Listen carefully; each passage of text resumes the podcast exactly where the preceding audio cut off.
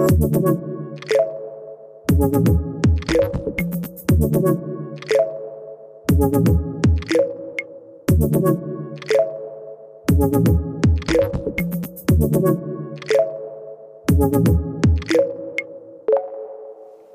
liebe ZuhörerInnen von Retalk.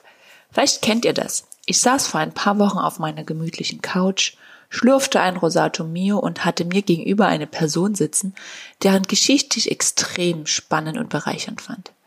Noch während des Gesprächs dachte ich, krass, was sie so alles macht. Als es darum ging, Menschen als Interviewpartner für unseren Podcast zu finden, wusste ich sofort, dass ich sie ansprechen will. Ja, und zum Glück hat sie ja gesagt. Ihr Name ist Anna Konopka und sie ist COO bei Youth Against AIDS, einer Non-Profit-Organisation, der sich der Aufklärung junger Menschen rund um dieses Thema verschrieben hat. Sie lebt mit ihrem Mann in China, reist um die ganze Welt oder eben auch gerade nicht, führt internationale Teams und es online und brennt für Themen wie sexuelle Gesundheit, Aufklärung und die Bekämpfung von AIDS bei Jugendlichen auf der ganzen Welt. Ja, und dass auch diese Branche die Digitalisierung für ihre Zwecke nutzt, sollte uns nicht überraschen. Hier ist Retalk, der Podcast von Real Experts, bei dem es um Themen wie Digitalisierung, Menschen, Führung und außergewöhnliche Geschichten geht. Mein Name ist Sandra Brückner.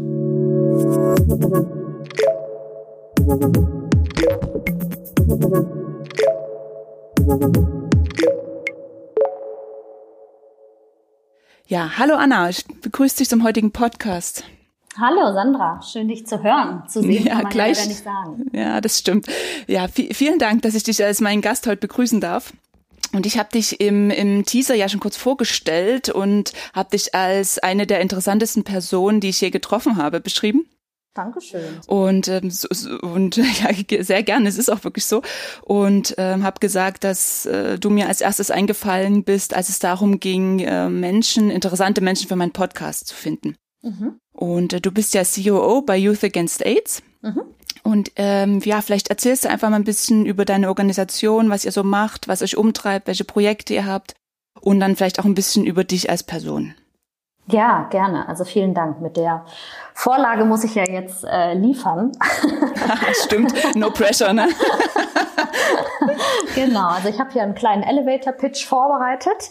Ähm, genau, vielleicht fangen wir mal von vorne an. Äh, ich bin, äh, mein Name ist Anna Konopka-Feiler. Ich bin bei uns ähm, bei Jugend gegen AIDS oder jetzt hast du es auch gerade gesagt, für die globale Präsenz bei Youth Against AIDS ähm, als COO, also als Chief Operating Officer äh, tätig. Bin schon seit über sieben Jahren äh, innerhalb der Organisation und ähm, war auch in unterschiedlichen Positionen bei uns tätig. Die COO-Aufgabe ist jetzt ähm, ja so das, wo ich mich tatsächlich auch am wohlsten mitfühle. Es ist, ich bin im Prinzip zuständig für die gesamte Operative unserer Organisation, bin zuständig für die Operationalisierung unserer Strategie, also es wirklich vom Großen und Ganzen runterzubrechen in kleine Steps, weil ähm, man natürlich seine Teammember sehr gut motiviert bekommt mit einer Vision, aber wenn sie dann nicht wissen, was ein kleines Stück dieser Vision ist, die sie selber dazu beitragen können, was sie selber dazu beitragen können, dann wird es schon wieder schwierig. Das ist ja, eine meiner stimmt. großen Aufgaben. Ähm, und parallel dazu bin ich zuständig für unsere ganzen Bildungsprodukte. Und ähm, klar, jetzt hast du gerade schon den Namen von uns genannt, Jugend gegen AIDS, Youth Against AIDS. Da fragt man sich natürlich auch, was sind denn da jetzt genau die Bildungsprodukte? Vielleicht einmal ganz kurz. Ähm, Jugend gegen AIDS gibt es seit ja knapp elf Jahren, äh, ehemals gegründet aus einer Schülerorganisation in Hamburg, die anlässlich des Welt-AIDS-Tages eine Spendenaktion organisiert haben. Daher rührt auch der Name Jugend gegen AIDS. Ähm, und äh, diese, ja, ich sag mal, relativ locker organisierte Spendenaktion hat sehr, sehr gut funktioniert. Also ähm, und hat insgesamt ähm, ja 20.000 Euro eingebracht. Und wer mal so in so einem Schülerumfeld tätig war, der weiß, dass es natürlich als Schülerorganisation überhaupt nicht darum geht, äh, Geld zu verdienen, sondern uns ging's, uns geht es um den Impact und um das Engagement dahinter. Demnach haben wir gesagt, okay, wir würden das gerne spenden. Und sind dann zu Michael Stich, der sagte ja bestimmt auch was, ehemaliger, ah, ja. ja. riesengroßer ja. Tennisspieler. Tennisspieler, genau. Genau, und die Leute kennen mhm. ihn eigentlich oft dadurch, dass das so ziemlich der erste war, der Boris Becker dann mal wieder geschlagen hat. So erinnert man sich eigentlich an ihn. Ähm, und ja, was stimmt, da war Tennis noch groß, ne? Genau, genau. Also wenn ja. wir wenn wir das jetzt vorstellen in Schulklassen, dann ist Michael Stich kein Begriff mehr. Das kann ja, ich dir schon mal sagen. Ja, also, ja, genau. Wie, wie seid ihr auf den gekommen? Genau, das ist nämlich der interessante Part daran. Was viele nicht wissen über ihn ist, er hat eine Stiftung ähm, aufgebaut für HIV-positive Kinder und ihre Familien. Also in der Betreuung, weil natürlich eine HIV-Infektion ähm, äh, ähm, ja auch so im, im Familienumfeld, im Familienzirkel ganz schön aufwirbeln kann und für viele Fragen sorgt und Unsicherheiten, hat er eine Stiftung gegründet, um eben genau diesen jungen Menschen dabei zu helfen. Und das fanden wir super und wollten das gerne an ihn spenden. Und er hat dann im Prinzip so zu uns zurückgeschaut und hat gesagt, aber Leute, ich bin doch hier die Stiftung. Ich suche mhm. doch genauso engagierte junge Menschen wie euch, die das Thema HIV und AIDS wieder auf den, ja, auf den Bildschirm bringen. Und hat das sozusagen wieder zurückgeschoben im wahrsten Sinne des Wortes, weil es war nämlich ein großer Papierscheck, also zurückgeschoben. Ähm, und dann hatten wir sozusagen, das war unser Startkapital. Und mit dem sind wir dann sehr, sehr realistisch, aber auch kritisch mit unserem eigenen, mit unserer eigenen Bildung umgegangen, haben geschaut, was wird eigentlich vermittelt vermittelt in Schulklassen und was eben nicht und haben dann so unsere Wishlist an Inhalten runtergeschrieben und haben dann jetzt über Jahre diese Wishlist immer erweitert. Das heißt Jugend gegen AIDS, auch wenn der Name das immer noch sozusagen immer noch drauf schließen lässt, aber wir sind heute nicht mehr nur ähm, ja sozusagen in der Wissensvermittlung über HIV und AIDS, sondern wir sprechen über sexuelle äh, Gesundheit im Allgemeinen. Sexual Education, das ist unser unser Steckenpferd von Digitalprodukten über Interventionen in Schulen bis hin zu äh, Lehrermaterial oder auch ähm, ja sogenannten Condom Programs, in dem wir Condom Distribution machen in Südafrika, ähm, sind wir heute sozusagen sehr viel breiter aufgestellt, ähm, sind auch nicht mehr nur im deutschsprachigen Raum unterwegs, sondern seit ungefähr drei Jahren auch global ähm, mit unterschiedlichen internationalen äh, Programmen. Genau. Das mal so zusammengefasst. Zusammengefasst, sehr, sehr interessant, sehr interessant. Und jetzt nochmal kurz zum Herrn Stich zurück. Ist der, ist der bei euch noch äh, irgendwie in einem Aufsichtsrat oder irgendwie mit drin? Also habt ihr zu dem noch Kontakt oder? Genau, also er ist, er ist ein, er ist ein steter, er ist ein steter Befürworter in unserem Beirat. Ähm, ist, ist Herr Stich nicht. Der, unser Beirat setzt sich aus ganz unterschiedlichen, äh, ähm, ja auch Größen zusammen, aus der Politik, aus der Privatindustrie oder auch ähm, äh, genau aus der, äh, ja ich würde sagen, so High Society, ähm, die uns einfach auch äh, unterstützen darin, äh, unseren Weg gemeinsam zu gehen. Weil ähm, all, all das, was natürlich auch oft positiv oder was ja, was wir als den positivsten Punkt von uns auch ansehen, ist, dass wir einfach jung sind, viel Energie haben und auch neue Ideen. Aber natürlich kann man sich vorstellen, dass nicht unbedingt jede Tür automatisch aufgeschubst wird, wenn ein junger Mensch um die Ecke kommt und sagt, mhm. ich habe da mal eine Idee. Und da mhm. braucht es einfach Befürworter ähm, für, für unsere Organisationsarbeit und die haben wir in einem ganz wundervollen Beirat ähm, ja, zusammengefasst, die uns dann einfach Türen öffnen und uns vor allen Dingen auch mit Rat und Tat beiseite stehen. Wir ähm, sind ähm, alles junge Menschen, alle zwischen 14 und äh, ja so ähm, Mitte 20, ähm, die, die dann, ähm, ja, die sich im, im, innerhalb dieser, äh, innerhalb dieses Feldes einsetzen und lernen natürlich auch on the go immer Dinge dazu. Und wenn es dann äh, Befürworter und Unterstützer gibt, die uns helfen können, auch große Bereiche, die wir selber noch gar nicht erschlossen haben, vorher gemeinsam zu verstehen und uns dabei zu helfen, auch Capacity Building zu betreiben, dann ist das, sind wir da sehr, sehr dankbar und sind auch immer mit unseren ja, Befürwortern gewachsen. Ja, das kann ich mir gut vorstellen. Das geht uns ja nicht anders. Na, an der, ich habe auch Projekte an der, an TU Dresden, wir haben auch Beirat. Das ist ganz, ganz wichtig, so als Critical Friend, dass dann auch mal jemand drüber guckt, ja. was du gemacht hast, wo, in welche Richtung du gehst, ob du das Projekt gut aufgesetzt hast und so weiter. Das ist ganz, ganz, ganz, ganz wichtig. Das kann ich mir vorstellen. Ja. Ähm, bevor ich gern in die Richtung Digitalisierung abschwenken würde, du hast das Stichwort auch schon genannt, ähm, würde ich gern auch noch mal über andere Projekte reden. Also du hattest auch über Afrika gesprochen, mhm. Kondomautomaten und ähm, vielleicht berichtest du einfach mal kurz äh, daraus, beziehungsweise auch würde mich interessieren, was sind da Herausforderungen, vor denen ihr steht, ne, global gesehen? Mhm. Ja, also ähm, die, unser, unser Anfang, wie gesagt, der, der startete in, in Deutschland im Hamburger Raum und dann ungefähr, nachdem wir uns gegründet hatten, ein, zwei Jahre später dann auch im gesamtdeutschsprachigen Raum. Und vorstellen, ist, äh, sind die Herausforderungen, die wir hier in Deutschland sehen, ganz anderer Natur als im südafrikanischen Raum oder im indischen, im, in, in, in Indien oder auch im, im asiatischen Raum, ähm, was für uns eine sehr interessante Arbeit ist, aber natürlich auch ähm, kulturell einiges abverlangt. Also sich, sich, sich einzulassen äh, auf, auf unterschiedliche Kulturen, aber auch diese, die, die lokalen Herausforderungen, ähm, denen junge Menschen sich global gegenüber sehen, anzunehmen ähm, und auch zu verstehen. Ähm, wir äh, in Deutschland führen ganz andere Diskussionen über sexuelle Gesundheit als in Namibia, Kenia oder Ruanda oder auch in, in Brasilien. Das heißt, wir haben ähm, anlässlich der internationalen AIDS-Konferenz in 2018 ähm, eine sogenannte World Tour gemacht und sind ähm, von, ja, ehrlich gesagt, wirklich von Kontinent zu Kontinent gehüpft äh, und haben uns dort vor Ort mit ähm, Jugendvertretern, NGOs, Institutionen, aber auch Krankenhäusern, STI-Clinics und so weiter ähm, getroffen und sind einfach in den Austausch gegangen, um eine, eine bessere Perspektive zu bekommen, was sind global eigentlich die Schwierigkeiten. Wenn man sich die Gesundheitsvertreter äh, ja, Vertreter anschaut, dann gibt es global eine ganze Menge auch natürlich große und internationale internationale Institutionen, die auf dem Feld tätig sind, wie beispielsweise die WHO, die ja ähm, vor allen Dingen vordergründig Ländern dabei hilft, Guidelines und Standards zu entwickeln, um die eigene Gesundheitspolitik ja, entweder zu verbessern oder grundsätzlich auf den Weg zu bringen. Auch da sind die, die Länder ja an ganz, ganz unterschiedlichen Levels. Äh, oder eben spezifischer für den Bereich HIV und AIDS, beispielsweise UNAIDS.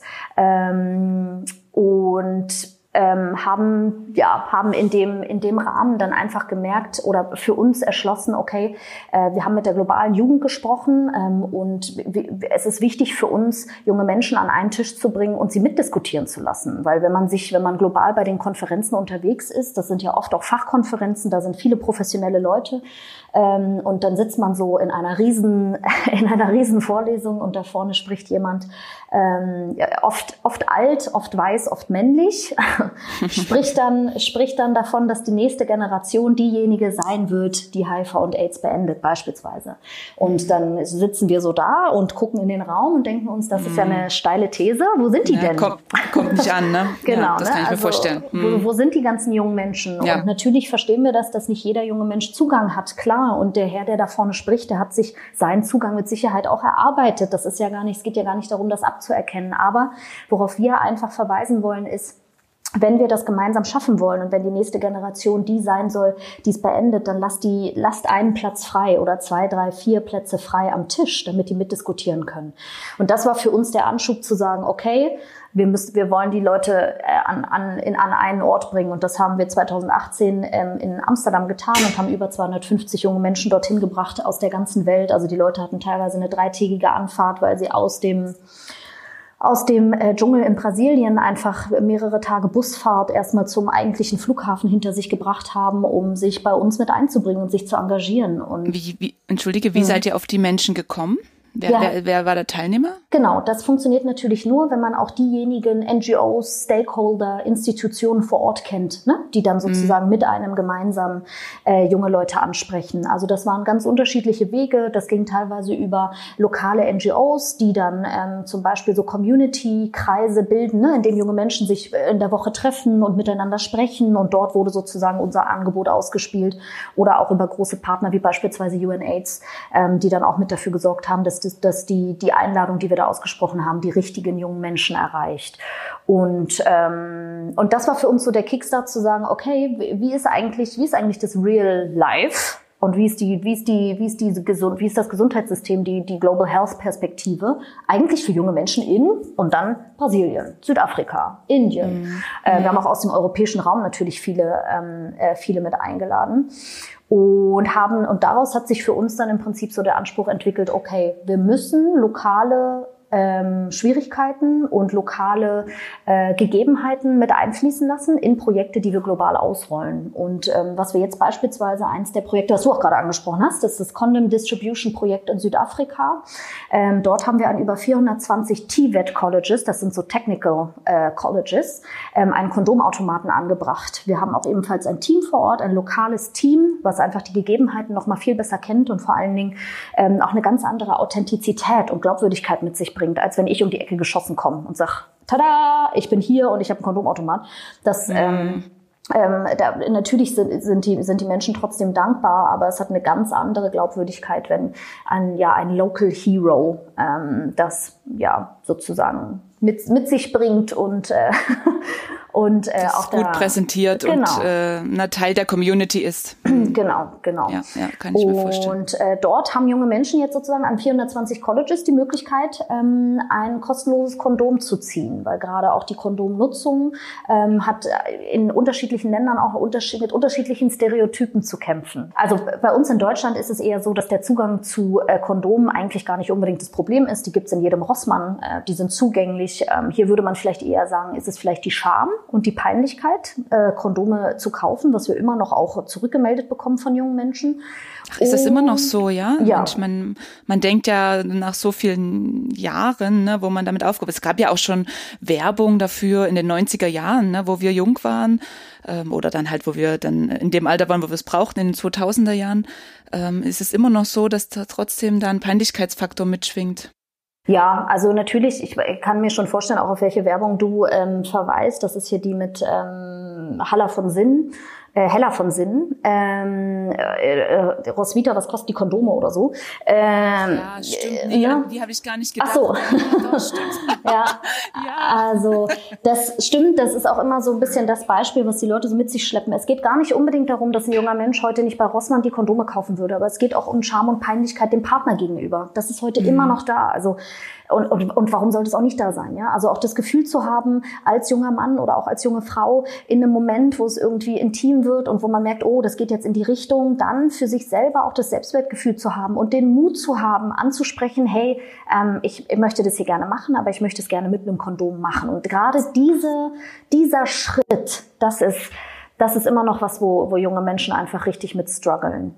Und wenn wir das ein bisschen vergleichen mit zum Beispiel Kondomnutzung in Afrika, dann klar ist das mit Sicherheit auch ein Faktor, aber was da einfach ein sehr großer Faktor ist, ist Zugang. Also Access ist für uns allumgebend. Äh, bei all unseren Bildungsprodukten geht es für uns immer daran, darum, Zugang zu schaffen, Zugang zu äh, Treatment, ähm, äh, Services, Testing, also jungen Menschen auch dabei zu helfen, zu verstehen, wie geht's eigentlich meinem Körper. Und gerade bei den Infektionen ist ja immer so, dass es einfach von außen gar nicht sichtbar ist, es sei denn, es juckt gerade explizit was mhm. oder tut doll weh. Aber bei mhm. vielen sexuell übertragbaren Krankheiten merkst du es ja nicht right away. Merkst es nicht. Ja. ja, das stimmt. Genau. Und das macht natürlich so eine globale Arbeit nicht leichter, ne? weil wir extrem ja. viele Perspektiven haben. Auf mhm. jeden Fall. Viele Herausforderungen. Ne? Ja. Und äh, da wird nicht weniger. Habt ihr, habt ihr eine Erfolgsmessung? Also könnt ihr sagen, ihr habt damit was erreicht? Ja, also unsere, ähm, unsere Bildungsprodukte werden alle evaluiert ähm, und gerade in der Evaluation gibt es ja immer so zwei Komponenten. Die eine ist sozusagen die, die qualitative Evaluation in Form von, wir gehen in Einzelinterviews mit, äh, ähm, mit sozusagen den jungen Menschen, die die Kondome auch aus den äh, Condom Vending Machines ziehen und sprechen mit ihnen darüber, wie war jetzt im Prinzip auch der Weg für dich, das Kondom zu, ähm, äh, zu bekommen. Ist das ein Kondom, was du nutzen möchtest? Gibt es irgendwas, was du ändern würdest? Ne? Also da geht's wirklich auch um sehr pragmatische Dinge wie Geruch, Größe, mhm. Äh, mhm. äh, ähm, äh, Verpackung, Design, ist die Marke für dich okay? Ja, also gerade dieses Markenbewusstsein ist beispielsweise im afrikanischen Raum extrem hoch angesiedelt. Ne? Wenn du eine Marke hast, bist du einfach jemand und du hast Geld und du ähm, bist, wirkst sozusagen, ja, vielleicht attraktiver. Also das ist einfach sehr wichtig für junge Menschen dort. Klar, jetzt können wir auch in, in den deutschschsprachigen Raum gucken und denken uns so, ja, okay, also hier ist das eigentlich auch wichtig. ähm, mm, Marke, ja, aber, aber mm. vielleicht nicht in der Intensität. Mm, ne? Also das ist so ein bisschen die, die qualitative Evaluation und dann geht es für uns natürlich auch um die quantitative Evaluation in Form von ähm, vorgefertigten Surveys und Umfragen. Ähm, äh, sind wir sozusagen bei allen Produkten hinterher auch zu erfahren, okay, was hat jetzt tatsächlich was haben unsere Kondomautomaten gebracht. Und bei diesem Projekt jetzt beispielsweise sind wir genau in dieser Phase. Also wie viele junge Menschen haben wir erreicht, wie viele Kondome sind rausgegangen und so weiter. Das müssen wir vielleicht in einem Folgepodcast dann einmal durchsprechen.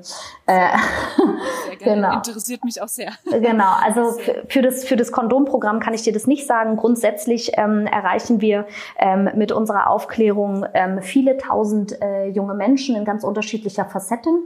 Äh, wenn wir uns beispielsweise, also bei, bei, uns ist ja sozusagen der Zugang zu jungen Menschen ganz divers. Also wir haben einerseits erreichen wir äh, Millionen junge Menschen via Social Media. Wir erreichen äh, Tausende von jungen Menschen in, äh, durch unsere Workshops in den Schulen.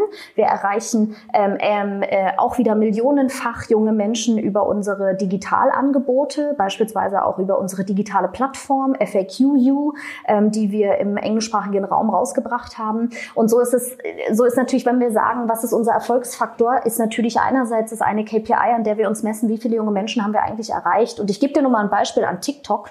Wir sind äh, so, ja, sozusagen der äh, erfolgreichste Aufklärungskanal auf TikTok. Jetzt kannst du natürlich sagen, hä? also TikTok, das sind ja eigentlich nur irgendwie ganz kurze Videos. Kurze Snippets, ne? genau, ja, ja. kurze Snippets. Aber was haben wir gemacht? Ich meine, das ist nun mal die Lebensumgebung von jungen Menschen. Millionen ja. Jugendliche befinden sich auf diesen Plattformen und tauschen sich da aus. Und da geht es nicht nur darum, dass sie sich den nächsten Beauty-Trend von A nach B schicken, sondern wir sagen, okay, wenn das ein Tool ist, mit dem die Spaß haben, ja, TikTok ist ja nur for fun. Wie, was hält uns eigentlich davon ab, unseren Content damit zu verbinden und zu sagen, okay, wenn die eh auf TikTok sind, dann lass uns doch mal ein Video ausspielen, was funny ist, was aber trotzdem Content delivert. Ne? Also zum Beispiel Penisgröße ist immer so ein Content, da kann man immer auch mit einem kleinen Lächeln dran gehen oder mit ein bisschen Humor, ähm, weil das bei TikTok natürlich dazugehört. Ähm, die ernsthaften Aufklärungsformate ist dann eher ein E-Learning, würde ich sagen, oder ein Online-Workshop. Bei TikTok muss immer alles ein bisschen Fun und Spaß machen und haben dann eben kurze TikTok-Videos aufgenommen ähm, und zum Beispiel über Penisgröße gesprochen. Also ist die Penisgröße wirklich relevant? Und dann beantworten beantworten wir das in einem kurzen Snippet und haben da jetzt in den letzten Monaten eine riesengroße äh, Base aufgebaut. Ich glaube, wir sind jetzt mittlerweile bei über 100.000 Followern und erreichen da teilweise mit unseren TikToks über eine Million User in genau der Zielgruppe, die wir erreichen wollen. Also das ist eine unglaubliche ist unglaublich zugeschnitten auf genau die Zielgruppe, die für uns relevant ist. Weil mit den Schulworkshops erreichen wir, oder das so die Zielgruppe hinter den Schulworkshops sind ungefähr ja 14, 13 bis 15, 14 bis 16-Jährige. Und die sind ja genau die, die bei TikTok abhängen. Ja, das stimmt. Also ich, äh, ich hab's nicht, aber äh, ich, äh, ich kann mir vorstellen, ne, schon viel darüber gehört. Gibt es noch andere Social Media Kanäle, die ihr nutzt, wo ihr sagt, das ist für euch erfolgreich? Ja, also ich glaube, der, der einfach immer noch die absolute Basis bildet, ähm, ist natürlich Instagram. Wir sind mit ähm, unseren drei, ja sozusagen Marken dort vertreten. Ich habe gerade schon eine erwähnt, die ich ganz am Anfang noch gar nicht äh, erwähnt hatte. FAQ, you. Also wenn du es aussprichst, ist es dann Fuck you. Und das ist auch genau der Wortwitz dahinter. ähm, von, von, von Frequently Asked Questions. Äh, mhm. Äh, neben sozusagen dem deutschsprachigen Kanal Jugend gegen AIDS haben wir dort auf Instagram auch den äh, globalen Kanal Youth Against AIDS ähm, und ähm, eben auch FAQU oder Fuck You. Ähm, wenn wir, also Instagram ist für uns natürlich absolut die Basis und man muss ja auch immer ein bisschen überlegen, welche Zielgruppe sprechen wir womit an. Wenn du dir das anschaust, ist vielleicht Facebook eher heute, heute eher der Kanal, wo sich die Lehrer tummeln, aber nicht mehr die mhm. Schüler. Ja, das, das heißt, Facebook bleibt für uns weiterhin interessant, aber für eine andere Zielgruppe. Instagram sind wahrscheinlich genau die Ziel, sind auch die User, die wir wahrscheinlich ähnlich auch ansprechen mit TikTok. Ähm, ähm, und Twitter ist wiederum ein Kanal, der ja an sich einfach eine viel politischere Komponente hat. Das heißt, da ist es wahrscheinlich eher ähm, die Verknüpfung mit unserem Beirat oder das Platzieren von, äh, von, von Topics, wie wir mhm. uns positionieren im Netzwerken. Genau, ne? wie, ja. wie wir uns auch positionieren mhm. zu Themen der globalen Gesundheit. Ähm, da sind wir dann natürlich auch im, im, im Namen unserer Organisation, aber natürlich auch mit unserem Klarnamen unterwegs, um für unsere Themen zu trommeln. Ne? Also das ja, ist ja genau, das gehört dazu. Hört dazu. Okay. Ähm, du hast jetzt schon viel über Fuck You gesprochen. Mhm. Ähm, es geht ja auch wirklich in die Richtung digitale Bildung. Ähm, ich, ich vermute mal, dass alle eure Social Media Aktivitäten auch darauf abzielen, ähm, die Jugendlichen auf die Plattform zu bekommen, dass sie sich informieren, dass sie sich dort tummeln. Vielleicht äh, kannst du auch noch mal ein bisschen über dieses gesamte Projekt digitale Bildung sprechen. Ja, gerne. Also ähm, ich glaube, ähm, wenn wir so, äh, also das, der Begriff digitale Bildung, äh, der ist irgendwie schon hunderttausend Mal gefallen, habe ich so das Gefühl. Und dann denkt man sich so, ja, okay, also ich meine, dann gehen die Leute halt online und dann lesen die da was. Und dann gucke, wenn, dann denke ich mir, so kann ich nur die Augen verdrehen und ich denke, oh Gott, das ist ja nicht digitale Bildung. Ähm, natürlich gehört oder im, im, im Rahmen unserer ähm, im Rahmen unserer Evolution sind wir natürlich irgendwann auch mit unserem Schulprojekt, das Schulprojekt, was wir machen, Projekt Aufklärung, gibt es schon sehr, sehr lang. Das gibt es schon zehn Jahre lang und hat sich innerhalb der zehn Jahre auch ähm, immer weiterentwickelt. Wie gesagt, wir haben angefangen mit HIV und AIDS, haben irgendwann den Bereich der Sexual Identity, also äh, was, ist, was, sind, was, was sind eigentlich die unterschiedlichen Sexualitäten, was ist ein biologisches Geschlecht im Vergleich zu einem psychischen Geschlecht und so weiter. Ähm, und haben dann gemerkt, okay, jetzt wenn wir über diese zwei Topics sprechen, dann kommen wir nicht umhin, weitere sexuell übertragbare Krankheiten anzusprechen, ähm, weil wir das natürlich in einem großen Kontext ansprechen wollen. So und über die letzten zehn Jahre sind wir natürlich dann auch irgendwann an den Punkt gekommen, wenn wir Face-to-Face-Interventionen machen, und das haben wir ja gemacht in den Schulklassen, dann kommt man einfach irgendwann an seine, an sein Limit ressourcenseitig. Das heißt, es ist ähm, skalierbar, ne? Genau, es ist nicht in der Geschwindigkeit skalierbar, wie digitale Inhalte skalierbar sind und zur Verfügung gestellt werden können. Und deswegen haben wir auch schon vor einer ganzen Weile die Entscheidung getroffen, uns einfach auch digitaler aufzustellen. Und wenn du zum Beispiel auch unsere Social-Media-Kanäle anschaust, das ist ja, hat ja einen, einen ganz starken Bildungscharakter. Also all das, was da als Content ausgespielt wird, kann eigentlich auch mal zusammengefasst werden und äh, genauso an junge Menschen vermittelt werden, weil das wäre der perfekte Aufklärungsunterricht. Und das ist ja auch unsere Intention. Das, was wir da liefern, soll jungen Menschen in ihrem täglichen Leben dabei helfen, mit sich selber klarzukommen und sich selber zu akzeptieren. Weil nur so, wenn ich, wenn ich weiß, ich bin es wert, ich bin es wert, dann kann ich jemanden anderen auch lieben und kann ich jemand anderen auch akzeptieren und werde ihn beispielsweise nicht in der Situation zwingen, trotzdem mit mir zu schlafen, wenn ich kein Kondom dabei habe. Oder auch andersrum, ja, wenn ich in der Situation bin, wo jemand das von mir verlangt, sollte ich doch das Selbstwertgefühl vermittelt bekommen, sagen zu können, ich bin es mir wert, mich selber zu schützen und deswegen mache ich das jetzt nicht, weil du möchtest das Kondom nicht nutzen. Und diese Botschaft ist für uns einfach so wichtig und, und, und, und, und stellt sich ja auch in unserem Slogan dar. Also wir do it with love, respect and condoms. Dass das, dieser Slogan, der vereint für uns eigentlich alles. Liebe und Respekt nicht nur dem Partner gegenüber, sondern vor allen Dingen auch sich selber gegenüber, weil daraus resultiert ganz, ganz viel. Und das Kondom ist für uns das Vehikel, das junge Menschen Menschen sich einfach vor sexuell übertragbare Krankheiten schützen, weil es ist der, ja, so der einzig wirksame Schutz, weil das, was sozusagen sehr präsent ist in den, in den Köpfen der jungen Menschen, ist äh, Schwangerschaftsverhütung, aber nicht die Verhütung mhm. vor sexuell übertragbaren Krankheiten. Ja. Das war jetzt, war jetzt eine, eine etwas längere Herleitung, aber wenn, wenn das das Ziel ist, dass wir möglichst viele junge Menschen erreichen wollen mit genau dieser Botschaft und nur das kann ja dann dafür sorgen, dass die nächste Generation, ich sag mal, aufgeklärt her ist. Aufgeklärt, ich glaube, da müssen wir, da brauchen wir noch mehr Force, um das äh, zu schaffen. Aber sie ist auf jeden Fall ein Stück aufgeklärter.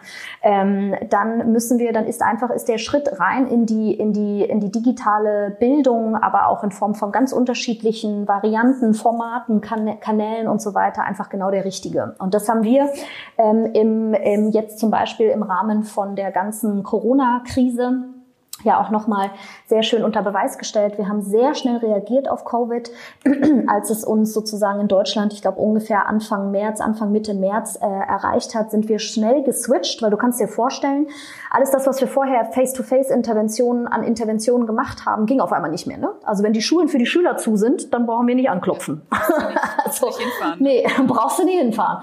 Äh, genau. Und, also du kannst schon, aber. Genau, aber dann hört dir keiner zu und du hast, hast auch keinen Impact ja. Also äh, genau, und das war natürlich für uns erstmal ähm, ähm, ja schon ein Punkt, wo wir sagen, okay, wow, das ist für uns jetzt nochmal ein Schutz, ein Schubs, da weiterzugehen. Also es ist natürlich auch immer so das Umfeld, was einen nochmal darin bestärkt und befördert, die Dinge umzusetzen. Und haben dann zum Beispiel unser Projekt Aufklärung in Projekt Aufklärung online umgeformt und haben Home-Videos aufgenommen zu Inhalten, die wir dann ausgespielt haben über unsere Homepage, über Social Media, Instagram und so weiter, um junge Menschen weiterhin zu erreichen und ihnen den Inhalt zu vermitteln, den wir in den Workshops vermitteln. Parallel dazu haben wir im Juli äh, äh, diesen Jahres unsere, ähm, unsere digitale äh, Sex-Ed-Plattform fuckyou.com auf Englisch gelauncht äh, in den US. Oh, entschuldige, ist schon wieder rausgefallen. Sorry. ähm, in den US haben wir unsere, also Parallel dazu haben wir im Juli ähm, diesen Jahres unsere fuckyou.com-Plattform ähm, in den US gelauncht auf Englisch. Ähm, Englisch ist für uns einfach ähm, sozusagen ein, äh, ein verbindendes Element, weil einfach viele Menschen global gesehen der englischen Sprache mächtig sind und deswegen können wir relativ schnell Zugang zu einem Tool gewähren für viele unterschiedliche ähm, äh, Gruppen und auch Lokalitäten. Ähm, und jetzt ist es für uns sozusagen das Ziel, ähm, im Dezember diesen Jahres diese Plattform auch in Deutschland zu launchen. Das ist für uns eine holistische Sex-Ed-Plattform, die ähm, das Ziel verfolgt, einen ja, One-Stop-Shop for Sexual Health ähm, zu kreieren. Das heißt, ähm, wenn wir heute ähm, äh, mit jungen Menschen sprechen, dann äh, merken wir ganz schnell, dass vor allen Dingen die Verbindung der unterschiedlichen Punkte untereinander sehr schwierig ist für junge Menschen. Also wenn sie schon mal eine Frage haben, die sie uns stellen, das ist schon mal ein guter Anfang. Aber viele wissen überhaupt gar nicht, welche Fragen sie stellen sollen. Die sitzen vor uns, man, man sieht es ihnen nämlich an, dass sie fast explodieren vor Unwissen, aber sie wissen gar nicht genau, wo sie anfangen sollen zu fragen. Oder auch die Verbindung zu schaffen von das Kondom ist gerissen, hinzu, ich sollte vielleicht mal zu einem Arzt gehen, hinzu, äh, habe ich eigentlich sozusagen sonstige Verhütungsmittel angesetzt. Das ist, ähm, ähm, das ist was, wo wir sagen, da braucht es einfach ein, eine, eine Grund, einen Grundrhythmus zu, sowas wie ein Kreislauf, in dem junge Menschen, in den junge Menschen reinkommen, wo wir ihnen dann dabei helfen, hey, ähm, äh, äh, hast du eigentlich schon mal über den nächsten Test nachgedacht? Kennst du eigentlich deine Kondomgröße? Und so weiter. Und um diese, diese Funktion, die die wir sonst einnehmen, diese große Schwester oder großer Bruder in den, in den Workshops. Und um das zu digitalisieren, haben wir in, innerhalb unserer Plattform auch mit AI gearbeitet, beziehungsweise mit KI im Deutschen mit künstlicher Intelligenz und haben einen eigenen Chatbot programmiert, der sozusagen in der Lage ist, bis dato noch größtenteils auf Englisch, wir arbeiten dran, äh, im Dezember ist er dann auch auf Deutsch zu haben ähm, und steht dort sozusagen Rede und Antwort über Themen aus der Verhütung, über Krankheiten, ähm, Körper, äh, äh also Bodyparts, äh, Sexualitäten, unterschiedliche Verhütungsmethoden ähm, und so weiter, um einfach da jungen Menschen beiseite zu stehen, egal ob sie Zugang haben oder nicht und vielleicht nur noch eine Ergänzung dazu. Wir dürfen nämlich nicht vergessen, wie ja, wie viel Zugang junge Menschen in Städten haben und wie wenig Zugang junge Menschen auf dem Land haben. Und ähm, da ja, wenn der Rossmann nicht um die Ecke ist, ne? Dann, genau. Oder wenn der ja, Rossmann ja. um die Ecke meiner Tante gehört, dann werde ich ja, da auch ja, nicht genau. meine Kondome kaufen, ja. Mhm, Oder auch wenn der der einzige Arzt, der hier irgendwie in drei Dörfern ähm, ähm, äh, ansässig ist, der Arzt ist, der mich damals entbunden hat und der meine Mutter sehr gut kennt, dann werde ich mit dem mhm. sicherlich nicht über das sprechen, was ich am letzten Wochenende getrieben habe. Und da braucht es einfach einen, ja, einen Freund an der Seite. Und das ist bei uns, das ist unser, unsere Fuck You-Plattform. Sehr, sehr spannend. Das heißt, ihr habt aber ein eigenes Entwicklungsteam. Genau? Wir haben eine, ein, ein Entwicklungsteam ähm, auf der sozusagen technologischen Seite bei uns aufgebaut und haben dieses Projekt, diesen, äh, ähm, diesen Chatbot, ähm, aber auch gemeinsam mit einem großen Partner umgesetzt, ähm, der, ähm, ja, der sozusagen die gerade auch die Komponente der Developer und so weiter für uns einfach mit, äh, mit abgedeckt hat. Das heißt, wir haben eine Parallelstruktur aufgebaut, so dass wir in der Lage sind, das, was uns der Partner ähm, sozusagen sozusagen in, in, in einer gewissen Weise zuschustert, aufnehmen zu können und für uns selber anzuwenden. Das heißt, gerade auch in der Zusammenarbeit mit großen externen Partnern ähm, achten wir sehr darauf, Capacity Building auch auf unserer Seite zu betreiben, um im Nachhinein dann Dinge selber anwenden zu können und selber umsetzen zu können. Das heißt, wir haben Kompetenzen wie beispielsweise Development oder Developing ähm, ähm, äh, bei uns angesiedelt, sowohl Junior als auch Senior. Wir haben äh, UX-Design ähm, an Knowledge bei uns aufgebaut, ähm, aber natürlich auch das dazugehörige Quality Management in der Art, als dass natürlich User Stories gegengeprüft werden müssen, auf welchen Geräten funktioniert was, wie gut und so weiter. Das ist schon, es war eine sehr interessante Arbeit, weil wir das in dem Maße vorher auch so noch gar nicht gemacht haben. Wir sind kein Technologie, keine Technologieorganisation, ähm, sind aber immer sehr ähm, neugierig und sehr, ähm, ja, sehr daran interessiert, uns weiterzuentwickeln und zu lernen. Und wenn du dann das erste Mal da sitzt und du hast so sieben Geräte um dich rum, zwei Android, eins, äh, eins ist ein MacBook, das andere ist ein iPad, das nächste ist das äh, altes iPhone, neues iPhone, dann irgendwelche Android-Geräte, um einfach zu gucken, wie sich die Formate verziehen. das ist ja. eine sehr äh, interessante äh, Erfahrung. Ja. Mhm. Kann ich mir vorstellen, ja. Testing ist immer ganz ganz spannend. Ne? Ich kenne das noch aus meinen IT-Projekten. Ja. Das ist immer eine ganz interessante Angelegenheit. Ja, da sitzt man, immer so, sitzt man immer so da mit Fingers crossed. Bitte, ja. bitte zeige dich so, wie wir es geplant haben. Ja. Richtig, genau, richtig. Sehr schön. Ähm, Anna, ich habe eigentlich noch so viele Fragen, aber ich glaube ähm, zu euren Projekten, aber das verschieben wir dann wirklich mal auf eine Folge-Podcast. Ich würde nämlich gern noch ein bisschen äh, über dich als Person reden. Ja. Ich weiß, ihr wohnt ja theoretisch gerade in China mit du mit deinem Mann. Mhm. Ähm, das klappt ja alles gerade nicht ganz so gut aufgrund von Covid-19. Aber trotzdem, ähm, wenn man so weit weg wohnt und da globale Teams hat, mhm ähm, kann ich mir vorstellen, dass es da in der digitalen Führung aus, auch Herausforderungen gibt, die es äh, für dich als Person zu lösen gibt. Vielleicht äh, ja. äh, einfach ein kurzer Bericht darf, daraus. Ja, sehr gutes Thema. Also natürlich ist das, ähm, ist das ein, ein riesengroßer äh, Arbeitsbereich für mich, der, ähm, ähm, dem, der mir aber auch sehr viel Spaß bringt. Also ich glaube, der, wenn ich jetzt sage, was für mich the most important ist, dann ist das wahrscheinlich überhaupt nicht überraschend. Aber ähm, man muss sich der Relevanz dieses, die, diese, dieses Punktes einfach bewusst werden. Also das A und O ist, ist Kommunikation. Und ähm, klar, jetzt kann man wieder sagen, ja, okay, also Kommunikation, das haben ja schon sieben andere gesagt, stimmt.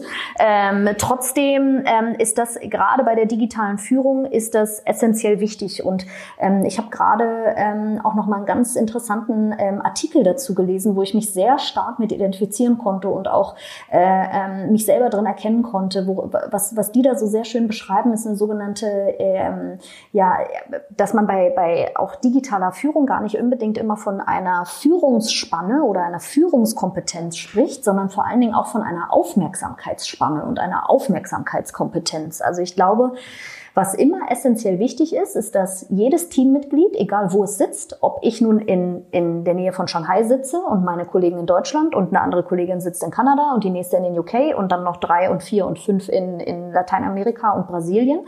Was für alle relevant ist, ist, dass sie das Gefühl haben, ich habe ein ehrliches Interesse an ihnen. Und nicht nur das Gefühl, sondern ich habe ein ehrliches Interesse an mhm. ihnen. Ja, und, aktives Zuhören. Ne? Genau, mhm. genau. Und, und, und mir ist es persönlich wichtig, auch ihren, ihren persönlichen Background mit einzubeziehen. Also ähm, das bedeutet natürlich nicht, dass wir, da, da gibt's oder da, da stehen natürlich auch Grenzen dahinter, klar, weil wir natürlich auch einfach in einem professionellen Umfeld zusammenarbeiten. Aber ähm, wenn die Leute mich immer nur hören, wenn ich irgendwas von ihnen möchte, dann wird sich das auch bei den äh, bei bei meinen ähm, bei meinen Teammitgliedern einbrennen. Also ich glaube, bei digitaler Führung ist es essentiell wichtig, jedem ähm, die Aufmerksamkeit zu schenken, die, also, wo er vielleicht gar nicht weiß, dass er die gerne hätte. Und gerade auch wenn ich ähm, sehr weit weg bin ähm, und die Leute das vielleicht das Gefühl haben, sie könnten jetzt nicht einfach im Büro auf mich zulaufen, ist es noch mal wichtiger, auch von mir immer aktiv in die Kommunikation zu gehen und die Projekte oder was auch immer durchzusprechen. Ich glaube, das, das Weiteren ist bei digitaler Führung immer eine sehr, ähm, äh, ist, ist es sehr relevant, die, die Vision des Großen und Ganzen zu vermitteln.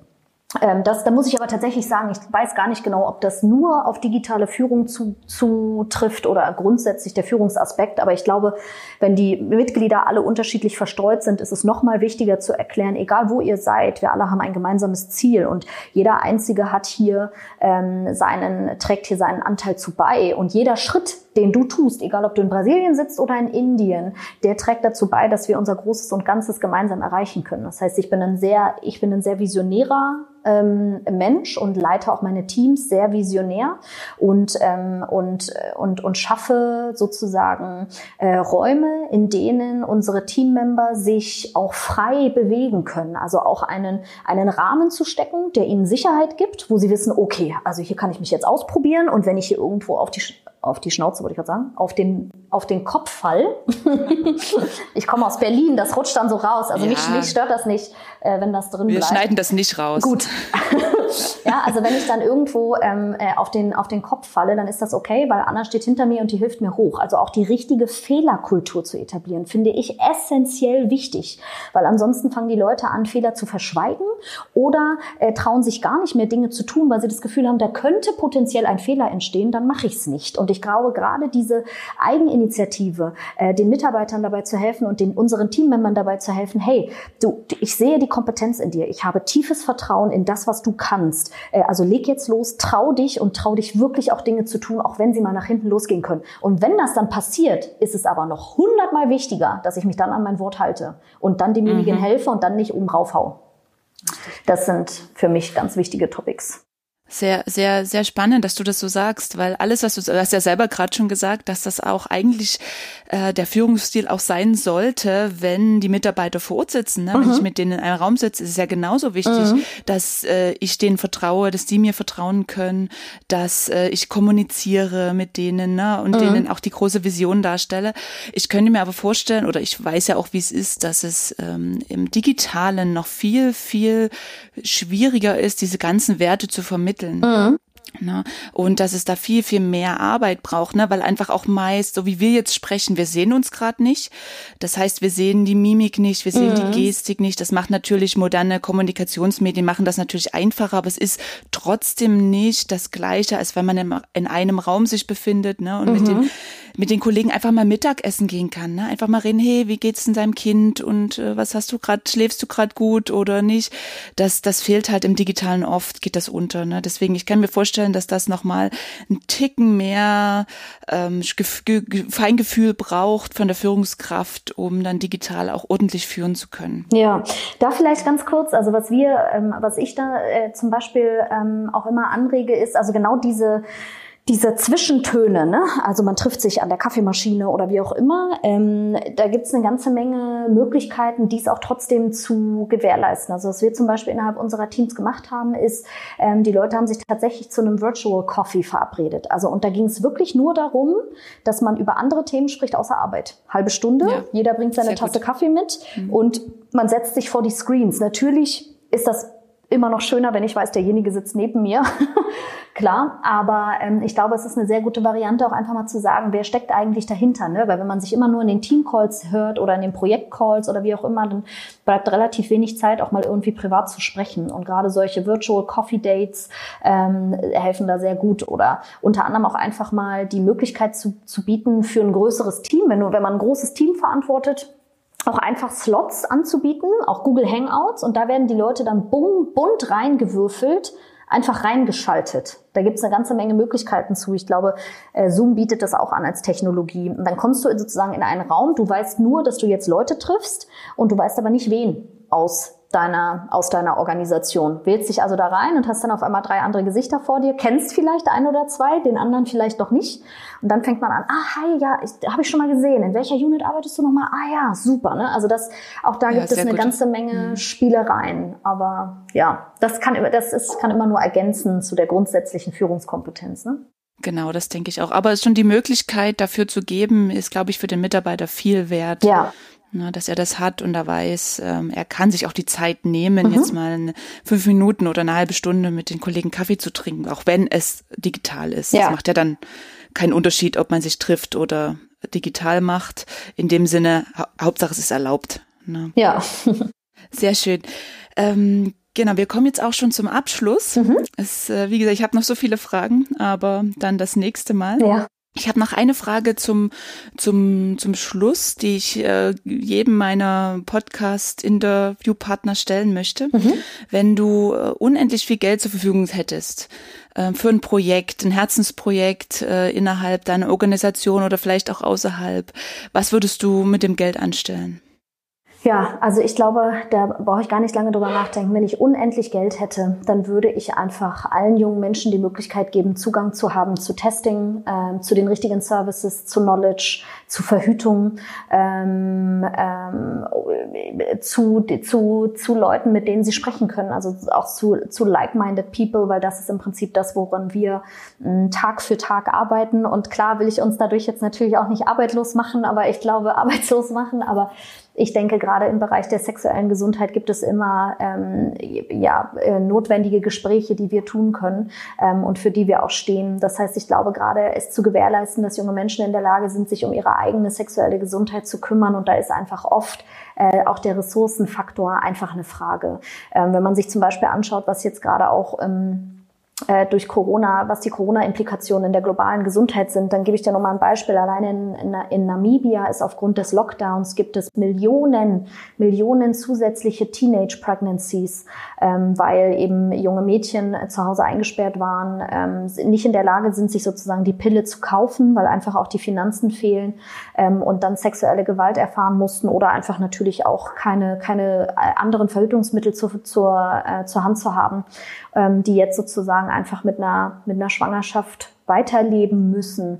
Und wenn wir da in der Lage wären, da etwas zu tun und so vielen jungen Menschen die Möglichkeit zu geben, über sich selber zu bestimmen, über ihr Leben mit der entsprechenden Bildung dahinter, ich glaube, dann tun wir nicht nur was für uns, sondern tun da auch was global. Weil der Bildungsfaktor, das wird ja so, so oft gesagt, wenn junge Menschen, äh, junge, junge Frauen mit, mit 14 schwanger werden, dann ist einfach der gesamte Bildungsweg auch verschlossen. Weil wie sollen sie, mhm. wie sollen sie das realisieren? Und Richtig. wenn der Bildungsweg verschlossen ist, dann ist auch der berufliche Weg verschlossen und dann, bleib, dann bleiben sie einfach in ihren Dörfern oder bleiben auf den Feldern.